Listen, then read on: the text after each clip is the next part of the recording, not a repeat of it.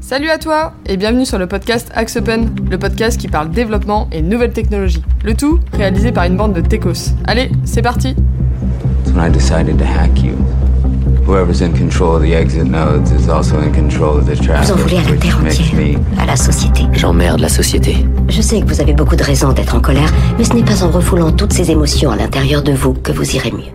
Salut à tous et bienvenue dans l'épisode 14 du podcast d'Axe Open. Alors au menu du jour, on a décidé de faire un podcast un petit peu particulier qui va porter principalement sur les définitions des principaux concepts informatiques. Alors en fait, euh, on est parti du constat que dans nos principes, enfin dans nos podcasts précédents, euh, on vous appelle souvent à des concepts, euh, des termes euh, particuliers en informatique et que tout le monde en fait n'était pas forcément familier avec bah, avec notre langage tout simplement.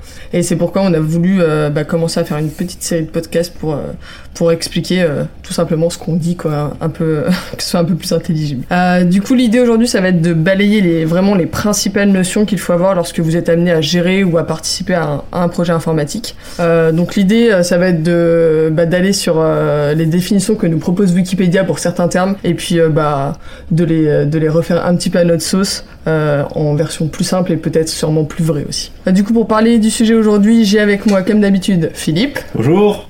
et Arthur Bonjour à tous. Bon, on est que trois, mais, euh, Oui. mais ça va Mais c'est les meilleurs. C'est Ouais, les meilleurs. on a gardé la crème de la crème. du coup, sans plus tarder, on, euh, on va attaquer dans le dur. Euh, en parlant du coup d'abord d'une application web. Alors euh, si on prend un peu la définition Wikipédia, ils nous disent qu'en informatique, une application web est une application manipulable directement en ligne grâce à un navigateur web et qui ne nécessite donc pas d'installation sur les machines clientes. Vous en pensez quoi de cette définition? Ah, qui est très pompeuse déjà. hein. C'est beaucoup de mots pour dire pas grand chose. Mais euh, globalement, oui, c'est ça, dit d'une manière très soutenue. Alors Mais, pourquoi, pourquoi on parle euh, d'application web et pourquoi on a voulu euh, définir cette notion-là? Parce que c'est souvent une euh, notion qui est quand même mal comprise. quoi. C'est-à-dire que la majorité des gens, quand on leur dit application web, bah, ils pensent site web. Ils pensent à web tout de suite et web pour eux, c'est internet, c'est tout. quoi. Ouais, c'est tout. Alors aujourd'hui, une application web, ça peut être euh, tout et n'importe quoi et ça peut recouvrir plein d'autres choses. quoi. Typiquement, un intranet d'entreprise, un extranet, euh, n'importe quoi qui est accessible à travers votre navigateur, ça peut être une application web. Voilà. Et il y a même maintenant des applications web qu'on peut installer sur euh, téléphone mobile. Du coup, il y a souvent une confusion entre la notion de l'application et la technologie euh, qu'il a dans ce cas et le web. Ouais, parce que j'ai l'impression qu'une application, au final, si on parle euh, dans le, dans le langage courant, on apparente ça beaucoup à des applications euh, mobiles, directement, en fait, quand on parle d'application tout court. Ou alors une app, effectivement, euh, c'est un peu le, le- Quand on parle d'app, souvent on va parler d'applications euh, ouais, plutôt, plutôt mobiles, Ouais. euh, et, et, par opposition application web. Voilà. Mais en gros, ce qu'il faut retenir, c'est que le terme application en informatique, c'est un fourre-tout. Ça veut dire n'importe quoi, et ça veut surtout dire que c'est quelque chose qu'on développe et qui est utilisable. Il faut revenir à une notion très très généraliste. Quoi. Et, euh, et l'autre mot que vous allez avoir souvent, c'est euh, solution. Que du coup, solution, ça veut dire tout et n'importe quoi aussi. Ça veut dire un ensemble de, de, de briques applicatives, peu importe, qui permettent de faire quelque chose. Donc ça peut aller de l'ERP euh, au site web, ça peut convenir pour le site web aussi évidemment, euh, l'intranet, l'extranet, une application de gestion, enfin peu importe. L'idée c'est vraiment application web, ça veut dire n'importe quoi qui est accessible par euh, votre navigateur. C'est ça. On peut dire que, globalement, pour résumer, on peut dire que c'est juste une application qui est accessible depuis votre navigateur et euh, n'importe quel navigateur. Ouais. Et du coup ça sous-entend qu'on utilise des technologies du web, et en fait par opposition à des technologies euh, plutôt euh, client lourd, client natif. Mais vous tout, tout à fait dire que par exemple Facebook est une application web. Mm. Voilà. Netflix aussi. N'importe quoi qui est accessible depuis votre navigateur, c'est une application web. D'accord. Donc c'est au final assez large. C'est assez large, voilà. Et nous, on fait des, majoritairement, on développe des applications web et on fait pas de site web, par exemple. C'est pas notre métier, on fait que des applications web. Ok. Ça marche si on passe sur euh, définition numéro 2, hardware. C'est vrai que c'est un, mot qu'on entend assez souvent. Alors selon Wikipédia, c'est un matériel informatique, donc la traduction euh, euh, d'anglais, qui est une pièce détachée d'un appareil informatique. Nous on l'utilise comme hardware, on l'utilise pas pas comme ça. Alors, hardware, en fait, c'est euh, tout ce qui est physique par rapport à une. à tout ce qui est, on va dire, Logiciel. logiciel. Voilà, en fait, il y a la, différence- la distinction entre software qui est le logiciel et l'hardware qui est euh, le, la plateforme physique où se, où se lance le logiciel. On va Ouais. dire. Enfin, c'est le- Enfin, la partie voilà, euh, concrète. En fait, l'idée, c'est de se dire que euh, aujourd'hui, de plus en plus, on se passe de l'hardware. C'est-à-dire, en fait, l'hardware, c'est la machine physique, c'est le câble réseau, c'est ce genre de choses. Et on va de plus en plus vers du software. De- quand on va parler de virtualisé, en fait, on va parler de, de software qui s'exécute à des très hauts niveaux d'a- d'abstraction. Mais in fine, quand on veut parler d'hardware, c'est il y a toujours en fin de course un PC, euh, un serveur, un câble réseau, un disque dur, ce genre de choses. Parce que final, tous les périphériques type PC, euh, type mobile, etc., c'est euh, ouais, ouais. Ça, ça fait partie de ça. Donc c'est vraiment tout le mat- Tout le matériel, c'est ça. En fait, ça va couvrir, le- quand on va parler de hardware, ça va couvrir du processeur, de la carte mémoire, on va parler aussi de téléphone, on va parler de serveur, n'importe quoi qui en fait a une exigence, une, une, une existence tangible, qu'on peut Mhm. toucher in fine. quoi. Exactement. Ok, donc tout ce qui est physique. Quand on dit euh, bah, c'est un problème hardware, c'est grosso modo bah, c'est un, vrai euh, Pas assez de. RAM ou alors t'as un problème, ton processeur est mort. Enfin, c'est pas un bug. C'est pas un bug, ouais. Ça peut engendrer des bugs, mais c'est pas le bug en soi. Ok. Et du coup, tout ce qui est software, euh, C'est à tout, l'inverse, voilà. c'est tout ce qui est euh, applicatif, C'est etc. ça. quoi. Exactement. Tout ce qui est codé, quoi. tout ce qui est codé, ouais, exactement. Ok. Ensuite, un terme qu'on entend aussi souvent, c'est euh, la base de données. On dit souvent BDD d'ailleurs. Euh, du coup, selon Wikipédia, une base de données, euh, database en anglais, pardonnez mon accent, ça permet de stocker et de retrouver l'intégralité des données brutes ou d'informations en rapport avec un thème ou une activité. Celles-ci peuvent être de nature différente et plus ou moins reliées entre elles. Alors, une base de données, aujourd'hui, ça veut, euh, pareil, tout et rien dire. On va, je vais parler en même temps de base de données et sources de données, parce qu'on peut un peu mêler les deux aujourd'hui. Euh, grosso modo, c'est l'endroit où vous allez stocker des informations. Voilà. Du coup, ça peut recouvrir euh, une base de données type euh, relationnelle. Voilà. Une base de données relationnelle, c'est une base où vous avez des tables et des contraintes entre les tables. En gros, c'est Excel. hein. Ouais. Si je simplifie, Access, pour ceux qui connaissent pas. Euh, et après, on va sur des bases un peu plus compliquées, des MySQL, des Oracle, ce genre de choses. Et ça va aussi sur des bases de type maintenant euh, NoSQL, où vous allez avoir des, des choses dans cet esprit-là. Mais ça recouvre aussi des, la notion de finalement de stockage de données, un file system, un object storage, peu importe. C'est un endroit où vous allez pouvoir stocker une donnée et la récupérer. Voilà. Mhm. Mais euh, Globalement, euh, pour un mot que tout le monde connaît, c'est un disque dur. Quoi. ouais. Si on veut- Le hardware serait le disque dur. Mm. Le- la représentation hardware d'un- d'une base de données serait le disque dur. Et après, vous avez un moteur de base de données par-dessus, et après les données qui sont stockées. Et tout à l'heure, du coup, euh, tu faisais aussi appel à la notion de, de serveur. Je pense qu'il est important de définir maintenant. Euh, alors, selon Wikipédia, un serveur informatique est un dispositif informatique, matériel ou logiciel qui offre des services à un ou plusieurs clients, parfois des milliers. Ouais, alors un serveur, euh, c'est la notion la plus euh, Abstraite. abstraite qui existe ouais. aujourd'hui. Parce que serveur, ça peut valoir. euh, Il y a des gens qui peuvent vous parler de serveur en disant bah, le serveur physique. Ça peut être aussi un serveur virtuel. Donc, c'est-à-dire euh, finalement comme un serveur mais en virtuel. Ça peut représenter aussi euh, une distribution euh, Linux ou Windows euh, qui est le serveur, un serveur. Ça peut être aussi un fournisseur de services qui peut être considéré comme un serveur. Mm. Ça peut être tout et n'importe quoi. quoi. Voilà. L'idée, c'est on va parler de serveur dès qu'on a la possibilité de l'appeler et qu'il va nous répondre quelque chose. Ouais, je pense que dès qu'il y a un échange de données, Mm. le- l'entité qui va échanger la donnée, ce sera le serveur. Voilà. C'est un espèce de voilà d'appel à quelque chose, ce sera le serveur. Ouais. Mais euh, ça peut être tout et n'importe quoi. Mais ça peut être effectivement, alors après on peut de- plus spécifier particulièrement un serveur de mail, ça va être l'entité qui permet d'envoyer des mails, Euh, un serveur web, ça va être l'entité qui permet euh, d'échanger au protocole HTTP, Mm. ça peut être n'importe quoi et tout et n'importe quoi, et du coup quand on parle de serveur, euh, souvent il y a un, un peu euh, Une compréhension, voilà, Ouais. c'est ça, c'est vraiment. Enfin, les gens savent pas vraiment à quoi ça correspond. On sait que c'est quelque chose euh, qui est quelque part et qui fait quelque chose, mais euh, c'est pas globalement renvoie quoi. quelque chose. ouais. Souvent en termes d'informatique, on sous-entend des choses avec le terme serveur, et souvent les clients n'ont pas forcément cette même définition. Mm. Ça peut être une source de problème. Il y a beaucoup de. Enfin, on a fait que quatre définitions pour l'instant, mais euh, sur les quatre, on a déjà trois qui sont en fait des notions ultra floues, Ouais. un peu fourre-tout, quoi. c'est Bah, assez c'est drôle. des- En fait, ce qui est marrant, c'est que c'est des notions qui, qui prennent leur définition finalement euh, dans le contexte. Enfin, dans le contexte Mm. d'une phrase, euh, finalement, elle va se spécifier. Mais de manière générale, ça peut tout et rien dire. Mm. Et souvent, c'est souvent source d'incompréhension quand Ouais, même, dans discussion. euh, selon le background technique de la personne Mm. avec qui vous parlez, bah, vous allez avoir des, des soucis de communication. quoi. Exactement. faut bien prendre le contexte en compte, quoi. Ok. Si on rentre un peu plus, du coup, dans, dans, dans ensuite, bah, quand, euh, quand vous voulez faire un, un projet informatique, on va parler souvent, du coup, au, début de conception, d'architecture. Euh, du coup, en informatique, euh, l'architecture désigne la structure générale inhérente à un système informatique, l'organisation des différents éléments du système, logiciel, matériel, humain, information, et des relations entre ces éléments. Pour Et bim cette définition. Ah, Allez, c'est euh, Alors, euh, du la- coup, euh, je pense que c'est clair, on va vous laisser là-dessus. Allez Arthur, je te laisse la main. Euh, alors une architecture, on va dire que c'est au final c'est un peu comme une architecture d'un d'un- d'une maison. En fait, c'est un assemblement euh, d'éléments qui forment un tout. Et là, en l'occurrence, euh, une application euh, informatique.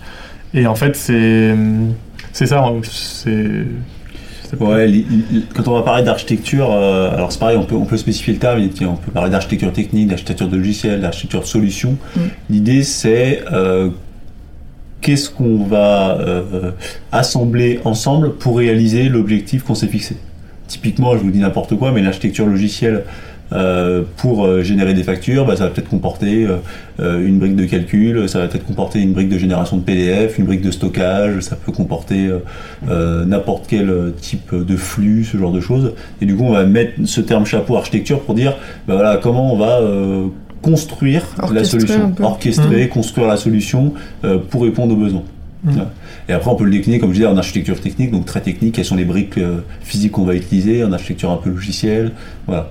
Du coup, l'idée, c'est de dire, on a, avec l'architecture, euh, le moyen de créer euh, une abstraction de ce qui va être utilisé par la suite. Généralement, l'architecture, ça finit par un diagramme, en disant, bah voilà, il y a ce truc-là qui va envoyer les données à ce truc-là, sous ce formalisme-là, et qui répondra sous ça. Voilà, l'architecture, c'est un peu ça. L'idée, c'est de, on maîtrise bien les technologies, on se pose, qu'est-ce qu'on va faire pour cette application? Ok. Mm. Marche. Si on redescend un peu, du coup, euh, tu parlais de briques applicatives, euh, si on descend un peu au niveau des, des, des applis, des logiciels, euh, on parle souvent de, de back et de front. Mhm. Euh, donc si on commence par le back, du coup, en informatique, un back-end, parfois aussi appelé un arrière-plan, moi. Non, ça, personne n'a jamais dit ça- personne n'a jamais dit ça, mais, mais Wikipédia le dit. française, mais Donc un back-end est un terme désignant un étage de sortie d'un logiciel devant produire un résultat. Ouais, c'est c'est très. Qu'en euh, dites-vous Parce que c'est pas clair du c'est tout. pas hein. super clair. Le back-end, globalement, c'est euh, c'est le côté serveur, on va dire, qui va euh, répondre euh, au client. Bon, à mon avis, ça, va être pas plus que ça. Mais, euh, en fait, ça- la- cette définition, elle prend son sens euh, en contradiction avec le front. hmm, Alors, Ouais. En gros, exactement. le front, ça va être l'interface utilisateur, grosso modo, que ça soit sur un téléphone, sur un browser ou sur euh, n'importe quoi, ça va être un- le front. Donc c'est ce qu'on voit. euh, C'est ce qu'on voit. Et le back, c'est ce qui va permettre d'échanger des données avec le front. Là où il y a une petite subtilité, et ça devient intéressant, c'est que généralement quand on parle de back-office, on parle d'une application web qui permet de, de, euh, de faire les tâches administratives ou les tâches là-dessus. Du coup, c'est pour ça que ce terme back, il a un, il a un peu deux significations. Mm. Back, c'est généralement l'API ou les choses côté serveur qui vont répondre les données. Et ça peut être aussi une application front qui va utiliser la même API, on y viendra sur le terme d'API plus tard, euh, mais pour réaliser des tâches administratives. Et du coup, ce terme back office, généralement euh, issu de, qui peut se comprendre dans d'autres métiers, hein, en finance, en gestion. Vous avez un back office, c'est les gens qui font les tâches administratives, plus ou moins. Mm. Bah là, c'est la notion de back, ça peut, ça peut être aussi ça. Donc vraiment, c'est deux notions. Ok. Du coup, donc euh, dans une application classique, il y a toujours un front et un back. Ouais, quasiment Classique toujours. web. Classique, Classique web, web, il y a ouais. toujours un front, un Ouais, back. c'est ça. Ok.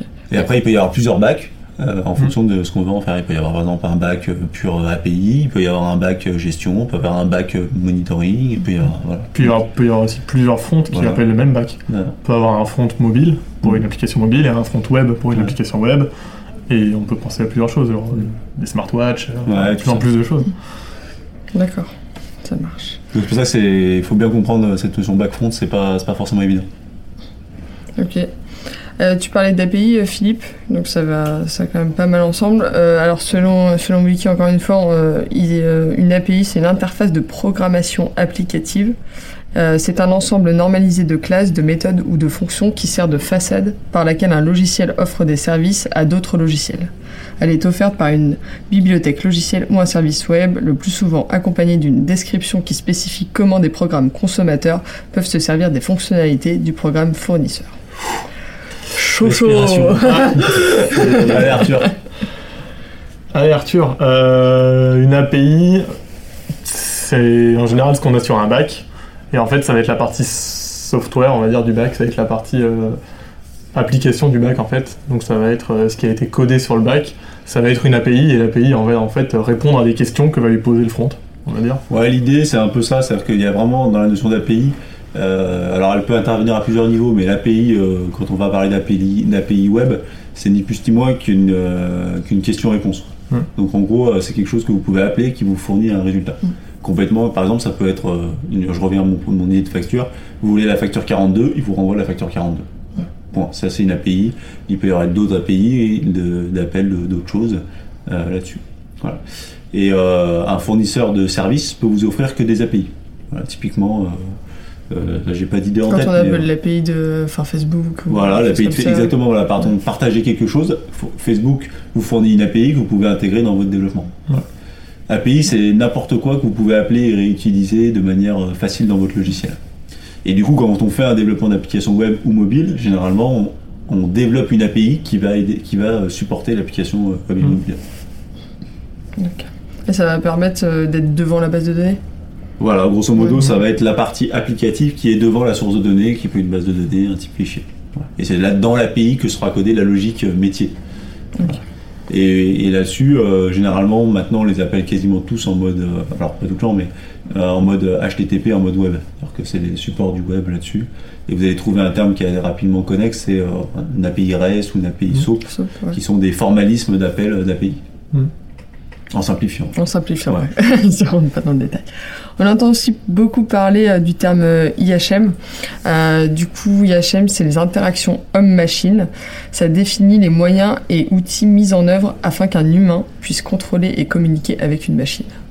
C'est marrant comme définition. Ouais, c'est très, euh, très futuriste. Au, Ouais. au final, c'est juste, euh, c'est juste un bureau, c'est juste une interface en fait. C'est euh, c'est l'ensemble de. Quand vous allez sur un site web par exemple, c'est l'ensemble des boutons, l'ensemble des pages. Et en fait, c'est tout ce qui vous permet de, de comprendre euh, le site web, Alors, au Ouais, final, puis au- d'interagir. d'interagir. Oui, voilà. parce que j'allais dire, au final, c'est quoi Enfin, c'est rela- enfin, de, de mon avis, c'est quand même relativement proche du front, en fait. Au final. C'est assez proche, Ouais. c'est- enfin, c'est c'est même très proche du front, sauf que dans l'IHM, on va se concentrer sur euh, plus l'ergonomie. Ouais. Dans le front, il y a toutes les technologies qui, qui sont dessous. Quoi. Mais euh, quand on veut parler de front, on va plutôt parler de la partie, il faut que je développe ma partie front. Mm. Quand on va parler d'IHM, on va plutôt dans une relation de dire quelle est mon expérience utilisateur, Mm. comment, quelles sont les interactions que je vais avoir, Voilà. et s'il faut que je clique sur cet écran pour aller à ma fonctionnalité. On va plutôt réfléchir fonctionnellement euh, Mm. et ergonomie. IHM, ça va plutôt être où est-ce que je vais mettre ce bouton, alors que le front, ça va plutôt être qu'est-ce que va faire ce bouton en fait. Ouais. Et Donc comment on je a le vraiment- code et où je voilà. le mets. voilà. On a vraiment une distinction euh, Ouais. graphisme et puis code derrière. Quoi. D'accord. Ok, alors si on arrive un peu plus maintenant donc euh, sur euh, la technique technique, euh, on parle beaucoup nous de MVC. Donc MVC c'est modèle vue contrôleur. C'est un motif d'architecture logicielle destiné aux interfaces graphiques et très populaire pour les applis web. Alors du coup MVC c'est Alors MVC, C'est un peu plus dans le détail. c'est ouais, c'est presque un design pattern. C'est en fait c'est plutôt une manière de concevoir son application. Donc il y a MVC, MVP, il y a des variantes. Mais l'idée c'est de se dire on euh, on sépare la partie donnée de la partie traitement de la donnée de la partie représentation de la donnée. Voilà. L'idée c'est que pourquoi on fait ça, c'est pour être capable de encore une fois, de, de, de- quand on fait de la maintenance, de se dire bah, je, veux juste changer ma règle de calcul, bah, je sais exactement où dans le code je vais devoir avoir cette modification à faire.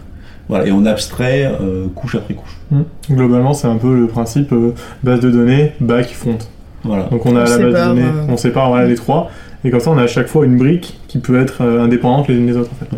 Et qui peuvent être modifiées plus facilement sans avoir à prendre en compte tout- toute l'application euh, globale. L'idée, c'est que en informatique, on est toujours dans des notions d'abstraction. Pourquoi on fait ça? C'est vraiment la notion de diviser pour régner. C'est-à-dire que ça- aujourd'hui, ça serait trop compliqué pour un développeur de maîtriser toutes les couches.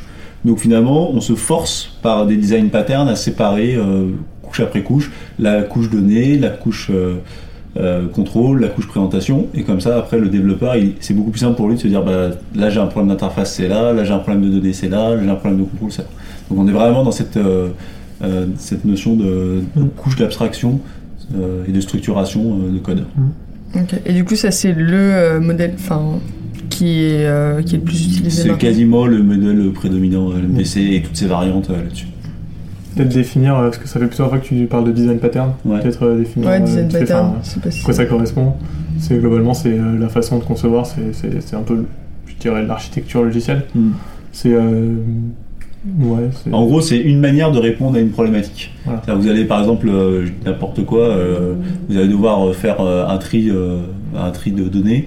Euh, grosso modo, vous allez avoir euh, des milliers de fois des tris à faire dans vos applications. Et ben, qu'est-ce que vous allez mettre en place pour faire ça de manière réutilisable, performante, euh, enfin, je veux dire, toutes ces questions-là. Voilà. Et du coup, on applique des design patterns pour répondre à des problèmes classiques. Généralement, vous avez un problème classique, un tri de données, et vous allez avoir plein de design patterns qui peuvent s'appliquer à cette solution-là et que vous allez choisir en tant que développeur en fonction de, de différentes problématiques. Puis de garder par application. En général, si on a un tri qui est fait d'une manière dans l'application, on va garder le même design pattern pour avoir une certaine cohérence au niveau de l'application et, et une, une- oui, une visibilité plus, plus grande. Ça marche. Euh, si on se focus un peu, parce que là on a beaucoup quand même a été axé aussi sur, euh, sur, euh, sur le web. Si on se focus un peu sur tout ce qui est euh, développement d'applications mobiles et euh, plus particulièrement sur les technos, on entend souvent qu'on peut faire du développement mobile en natif ou en cross-platform. Euh, du coup, déjà, le, donc le natif, ça veut dire quoi? Euh, Une application native est une application mobile qui est développée spécifiquement pour un des systèmes d'exploitation utilisés par les smartphones et tablettes, iOS, Android, et c'est tout maintenant. Ouais, ça- alors le, le natif, grosso modo, euh, c'est euh, alors ça peut être aussi vrai pas forcément sur des, des périphériques mobiles, ça peut être aussi vrai sur des PC, Windows ou Mac. Euh, le natif, c'est-à-dire que vous allez utiliser le langage le plus bas niveau proposé par le, le device. Grosso modo, ça veut dire que si vous êtes sur euh, du iOS, c'est-à-dire euh, de l'Apple, vous allez développer en Swift, et si vous êtes sur du Android, vous allez développer en Java, et si vous êtes sur du, du Windows, vous développerez soit en C++, soit en, en, en C Sharp, enfin peu importe. Euh, et donc, ça veut dire que vous utilisez que les instructions qui vous sont données et possibles par la machine, et vous n'allez pas euh, traiter à la fois le Android et euh, le- l'iOS. Vous allez traiter. Ce qui veut dire que vous faites deux- une même application sur deux terminaux, vous faites deux développements. Mhm. Ça veut dire ça. Euh, très rapidement, pourquoi on se pose la question avec le cross-platform, on y viendra après, c'est que le natif c'est plus bas niveau, plus performant et plus proche du, matériel. Euh, On peut quasiment tout faire Ouais. en natif, tandis que le cross-platform, il y a des limitations. Puisqu'on ne peut pas avoir un, un système parfait, on va dire. Donc, Mhm. euh, on verra après Parce que du coup, mais- cross-platform, euh, on, on va rentrer dedans directement. Euh, donc, selon Wikipédia, euh, cross-platform, c'est un logiciel multiplateforme qui est un logiciel conçu pour fonctionner sur plusieurs plateformes, c'est-à-dire le couple liant ordinateur et système d'exploitation. Globalement, on va dire que c'est une surcouche qui permet de, de faire marcher une application sur tous les supports, euh, sur tous les appareils, tous les hardware. Pour, quand on parle d'application, on parle plutôt du coup d'une, on peut dire une application web.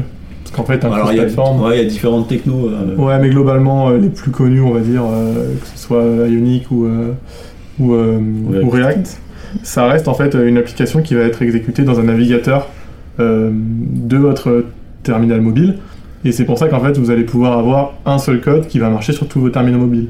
Parce qu'en fait, les navigateurs sont, euh, sont standards en fait et peuvent marcher sur tous les, tous les, tous les téléphones. Mais qui dit que vous exécutez à l'intérieur d'un navigateur dit que vous avez évidemment pas toutes les fonctionnalités Voilà. de l'OS natif, vous avez les fonctionnalités de votre navigateur. Voilà, donc euh, c'est bien pour faire une application, on va dire, de, de visibilité de données pour, euh, pour faire euh, Plutôt simple. voilà, très simple, une, une application vitrine, mais dès qu'il faudra toucher à des, euh, des fonctionnalités plus euh, proches de la machine, comme par exemple utiliser l'appareil photo, utiliser des, des mécanismes qui sont très euh, spécifiques aux, aux différents, euh, Device. différents devices, et il va falloir se pencher plus vers du natif, je pense. Ouais. Ou faire, euh, je pense qu'il y a des possibilités de faire un petit peu de natif dans le cross-platform. Ouais, après c'est tout de suite, ouais. on peut faire des hybrides. Le cross-platform, il y a plusieurs notions. Il y a le développement hybride, le de cross-platform, le développement progressive web app. Enfin, ça regroupe euh, l'idée de dire on a une seule, un seul code Un seul pour plusieurs code, périphériques ouais. différents. Ouais, c'est ça que ça va être. Alors que le natif, ça va être un seul code par. euh, voilà, par device. Ok. Ce qui veut aussi dire, je te reprends, ce qui veut aussi dire ne pas forcément avoir les mêmes fonctionnalités sur les deux appareils, ou le même, le même Oui, parce que du coup, graphisme ou quoi que ce soit. Ouais. Puisqu'on est limité aussi, euh, voilà, on peut s'adapter, mais on est aussi limité par l'appareil.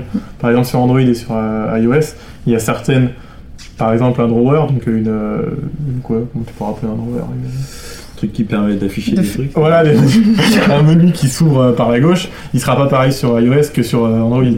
Alors que sur un navigateur, vu que ce sera le navigateur qui va le- l'exécuter, l'interpréter, ce sera toujours pareil en fait. Donc ça peut paraître anodin, mais au final, euh, pour des applications qui sont très précises, ça peut être euh, Compliqué. compliqué, peut-être gênant même. Mais, euh, mais aujourd'hui, euh, ouais, si tu fais euh, du cross-platform, tu peux dire qu'il y a une partie euh, des choses que tu développes qui sera disponible uniquement, par exemple, sur, euh, sur un device particulier ou, Non. ou pas Alors, ça dépend des frameworks. Est-ce que tu peux faire des conditions Ouais, tu peux faire des conditions, mais ouais. du coup, tu reviens vite à faire du if, if, if, Ouais, 50 c'est ça, minutes, donc, et c'est un cauchemar à maintenir. C'est ça. Puis euh, tout l'intérêt du cross-platform disparaît. Quoi. Si on commence à faire Ouais. les fonctionnalités qui Mm. marchent que sur Autant une faire plateforme, deux autant faire applications des- différentes ouais. et. Exactement. C'est un cauchemar à entretenir après. Alors du coup, on va arriver sur notre dernière définition du jour, le mode SaaS. Alors euh, le mode SaaS, Software as a Service. C'était, euh, super. Ouais, c'est ça. Je vais, je vais passer l'anglais. Euh, c'est un concept assez récent qui permet aux entreprises de s'abonner à un logiciel à distance au lieu de les acquérir et de devoir les installer sur leur propre matériel informatique. Alors, qu'est-ce que ça veut dire? Typiquement, ça veut dire que vous allez, acheter l'usage de quelque chose et pas la chose en particulier. Concrètement, vous vous dites, euh, j'ai par exemple mon logiciel comptable. Avant, j'achetais la licence, euh, je sais pas, 5000 euros par an et j'allais l'installer sur mon poste, euh, compagnie, mettre les mises à jour, tout ça qui était fourni. Ça, c'était, je veux dire, c'était un peu avant. Ça existe encore, hein, mais c'était avant. Et là, l'idée, c'est de vous dire, bah, du coup, je vais plutôt louer mon logiciel et je vais dire, bah, je vais le payer euh, 5 euros par utilisateur et par mois. Et euh, c'est pas moi qui m'occupe des mises à jour, c'est pas moi qui m'occupe de tout ça. Moi, j'utilise le logiciel et c'est le fournisseur de services qui s'occupe de tout le reste. Alors sans, sans les citer, c'est un peu bah, tout ce qu'on a pour les services de musique, euh, type Spotify, Deezer, etc. C'est ce principe-là. Bah, On on, peut, s'abonne, voilà, tous typiquement, les, on, peut, on, peut, on, peut, on peut mettre là-dedans, ça vous payez l'usage et pas euh, la possession de la chose. Mhm. Et c'est, l'idée, c'est d'inverser le. Parce que aujourd'hui, maintenir des logiciels, des serveurs, tout, c'est compliqué. Les gens veulent de moins en moins s'en occuper. Du coup, ils préfèrent louer un usage. Et c'est plus facile en termes de comptabilité aussi parce qu'ils n'ont pas à utiliser euh, euh, des mécanismes de, pour dire que je l'ai acheté cette année, je vais l'utiliser sur 5 ans, machin. Ouais, Là, ils payent la l'utilisation mensuelle là-dessus. Mm. Et puis c'est plus euh, capable de suivre l'évolution d'une entreprise. Par exemple, vous, aujourd'hui, vous avez un utilisateur, bah, ça va vous coûter 5 euros. Vous avez 2000 utilisateurs la semaine prochaine, vous pouvez payer 2000 licences, puis revenir le mois d'après. euh. Voilà, c'est vraiment, euh, vous payez à l'usage de ce que vous faites. Ouais, c'est plutôt adapté. Alors, ça, me fait, ça me fait penser un peu à Mailchimp euh, là pour les, Exactement, pour les envois de mails. ouais. euh, C'est vrai qu'on a des limites en fonction du nombre de mails qu'on veut envoyer par, euh, par mois, etc. Et c'est vrai qu'un mois, tu peux te dire euh, j'ai envie Voilà, de faire je 5 peux craquer 5000 newsletters. balles de, voilà, Ouais, et du voilà. coup, le mois d'après. Après, c'est peut-être moins adapté pour les très très grosses entreprises. Alors pour les très très grosses entreprises, voilà, typiquement aujourd'hui, euh, il y a un exemple, bah, tiens, ça va être mon coup de gueule. Allez, c'est parti. Ah bon, J'enchaîne bah, avec la on, de en- on enchaîne directement. Typiquement, aujourd'hui, c'est très compliqué. Il y a des logiciels que vous n'avez plus la possibilité d'acheter ou c'est très compliqué de les acheter. Je pense par exemple à, euh, euh, à Office, par exemple, la solution La Office. solution, ouais. qui pousse de plus en plus vers Office 365. Alors quand vous êtes une petite PME euh, de 20, 30, 50 personnes, ça va bien, c'est facile, ça vous arrange. Quand vous êtes un groupe de 5000, utilisateurs, de 5000 personnes, avant euh, vous achetiez votre logiciel, vous le déployez. Maintenant vous devez payer tous les mois euh, 5000 utilisateurs, ce qui fait des volumes de tarifs euh, complètement euh, déraisonnables. Ouais. Alors heureusement quand vous négociez avec eux, vous obtenir des rabais 70-80%. Mais du coup le fait de payer à l'usage, euh, fait que en fait, vous payez tous les mois et vous pouvez plus euh, faire comme avant, utiliser un vieux logiciel pendant 10 ans et vous le Ouais. jour vous êtes bloqué, euh, parce que pas tous tourner sur Windows XP toute notre vie. Quoi. Ouais. non mais c'est, c'est- c'est- par exemple c'est bah, tu- par exemple ça c'est pendant il y a beaucoup de graphistes qui utilisaient Adobe et qui payaient une fois une licence euh, voilà de- d'Adobe Photoshop et qui la gardaient pendant euh, 7, 8, 9, 10 ans. Du coup ils amortissaient ça correctement. Euh, maintenant vous êtes obligé quasiment d'utiliser la logiciel d'Adobe, ça vous coûte 45 euros, 50 euros par mois, mais c'est tous les mois. quoi. Et vous n'avez pas vraiment la, prenne la pleine possession du logiciel.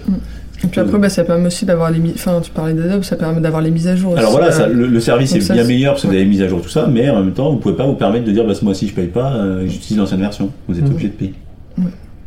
En plus, je suis pas sûr qu'on puisse- qu'on soit pas obligé de suivre les dernières versions aussi. Ben, je Est-ce qu'on peut ouais. rétrograder euh, une version ou on est obligé Bah, de suivre non, non, euh, euh, Moi, à mon avis, on est non, obligé vraiment d'être au dernier niveau. Ouais. Donc euh, ça peut être aussi un problème si on n'a pas envie de, par exemple comme des logiciels comme Adobe qui changent pas régulièrement mais qui peuvent changer assez, Il y a souvent euh, voilà. quand même des mises à jour. Fréquemment. ouais, Si vous avez un vieux plugin que vous aviez développé, ben, en fait, Ouais, vous êtes obligé de le maintenir et tout ça. Donc ça peut, c'est à la fois le côté négatif, positif et négatif, c'est que ça vous force à toujours être à jour, mais bon, c'est c'est une mise à jour qui est subie et pas, pas désirée par l'entreprise, pas toujours maîtrisée par l'entreprise. Et si on rapporte ça un peu en termes de, de coûts sur le, sur le long terme, C'est moins cher à l'achat, Ouais. mais c'est plus, c'est globalement plus cher. c'est globalement plus Ouais. cher. ouais. Bref, après, après Ouais, ça, ça- dépend ça parce dépend. que du coup, vous avez, quand vous avez des gros logiciels, vous n'avez pas forcément d'avoir une équipe vous- enfin, ça, ça s'étudie. C'est plus compliqué je pense à, à étudier que Ouais. d'acheter une licence Office à 2000 balles et puis après bah, basta. Ouais. Ok. Bon bah merci du coup les garçons hein, pour avoir fait euh, le podcast et puis pour nous avoir un peu éclairé sur, euh, sur les premières définitions des concepts informatiques. Euh, on en fera d'autres, je pense, des comme ça qui seront un peu plus portés soit sur les langages du dev, donc euh, Mm. choses de tous les jours. On Des rentrera, techos. ouais, des techos. on rentrera un peu plus dans la tech et puis on en fera aussi, je pense, sur la tout ce qui est gestion de projet, en parlant des euh, cahiers des charges, comment on gère un projet, etc. Des Enfin, specs, tout ça. des specs, ouais, tout ça, des méthodes agiles. euh, Enfin, on rentrera un peu plus dans, dans le dur de ce côté-là aussi. Et, euh, et voilà, du coup, bah merci à tous hein, de nous avoir écoutés. Et puis, bah, on se dit à tout bientôt. Salut, salut. Salut